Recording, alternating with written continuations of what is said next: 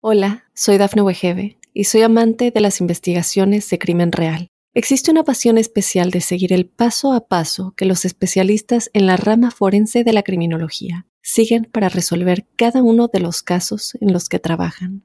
Si tú, como yo, eres una de las personas que encuentran fascinante escuchar este tipo de investigaciones, te invito a escuchar el podcast Trazos Criminales con la experta en perfilación criminal, Laura Quiñones Orquiza en tu plataforma de audio favorita. Muy buenos días, sean todos bienvenidos a esta nueva emisión de Tu Mundo Hoy. Hoy es miércoles 22 de febrero del año 2024 y por aquí te dejo los titulares más importantes hasta el momento. Hayan muerta Audrey Cunningham, la niña de 11 años desaparecida en Texas. Inmigrantes venezolanos acusados de estrangular y robar a un hombre en tren de Chicago un niño y dos mujeres mueren en un ataque armado contra migrantes en México. Se anunció la venta de entradas para la Copa América de Estados Unidos 2024. Cinco alimentos que ayudan a proteger tus riñones. Hola, ¿qué tal amigos de Tu Mundo Hoy? Mi nombre es Cristel Escobar y de inmediato comenzamos con las informaciones. La búsqueda de la niña Audrey Cunningham, de 11 años de edad, terminó en tragedia con el hallazgo del cuerpo de la menor en el río Trinity cerca del puente de la autopista US 59 en Livingston, a 70 millas al norte de Houston, Texas. En una rueda de prensa de este martes, autoridades locales refirieron los cargos que le interpondrán al principal sospechoso y único arrestado, don Steve McDougall, de 42 años de edad. El sospechoso es amigo de la familia de la niña y enfrenta el cargo de asesinato con posibilidad de pena capital, dijo Shelley Seaton, fiscal del distrito del condado de Polk.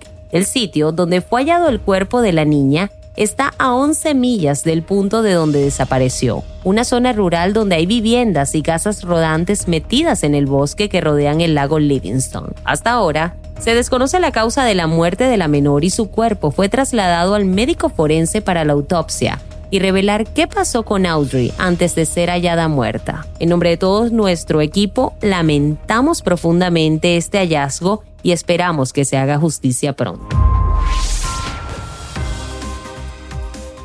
En otras informaciones tenemos que un grupo de inmigrantes venezolanos fueron acusados de atacar y robarle a un hombre dentro de un vagón de tren de la Autoridad de Tránsito de Chicago. La policía de Chicago dice que Fernando Loyo Rodríguez, de 22 años, Wilker Gutiérrez Sierra, de 21, Carlos Carreño Carreño, de 20, y Jonier Guasamucare García, de 18 años, enfrentan cada uno un cargo de delito grave de robo y un delito grave de agresión por estrangulamiento. Los cuatro sospechosos llevaban viviendo en Chicago entre uno y cuatro meses. Uno de los sujetos le puso su brazo por el cuello a la víctima y casi lo asfixia, mientras que otro le sacó sus pertenencias de los bolsillos. Además, uno de los sospechosos tapó con su mano una de las cámaras del tren, pero el incidente aún así quedó captado por las cámaras del mismo.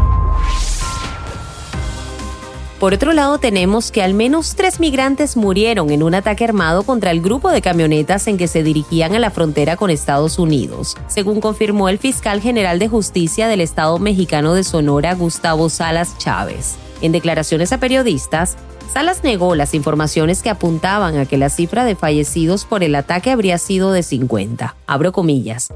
No existió jamás ese número de personas, ni siquiera que hubieran transitado por la zona en ese momento. Lamentablemente, si tenemos que confirmar la noticia del deceso sería de tres personas, un menor y dos mujeres, detalló el fiscal.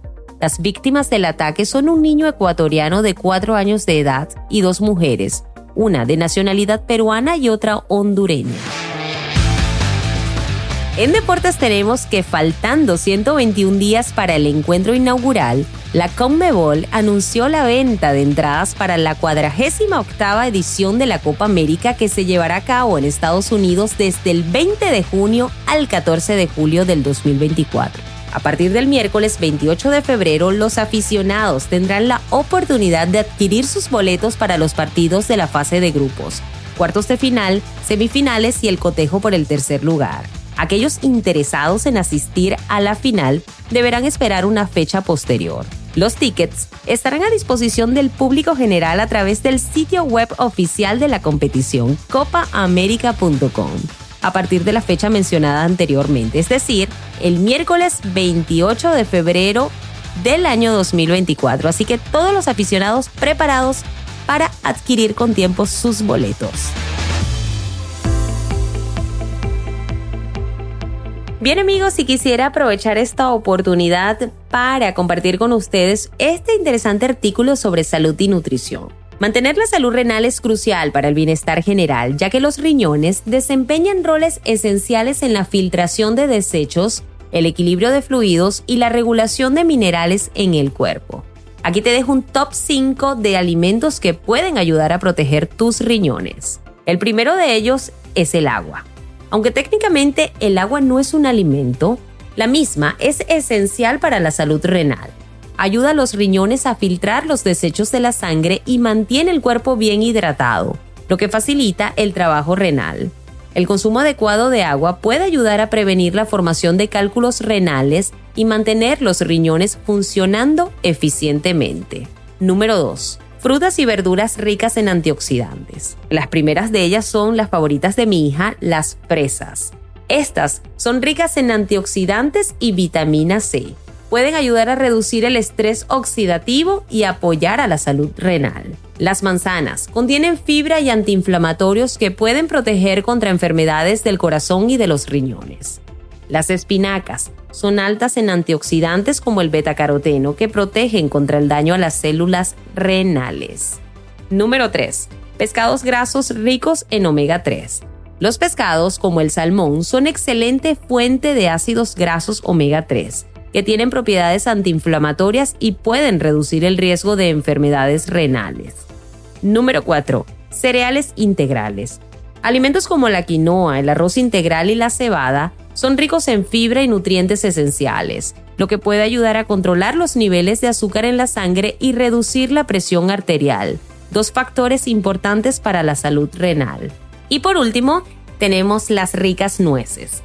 Estas son especialmente altas en selenio, un mineral que puede ayudar a reducir el riesgo de enfermedad renal crónica y protegerte contra el daño. Recuerda que siempre lo más recomendable será consultar con un profesional de la salud o un nutricionista registrado para que puedas obtener asesoramiento personalizado y puedas consumir las mejores opciones diseñadas para ti.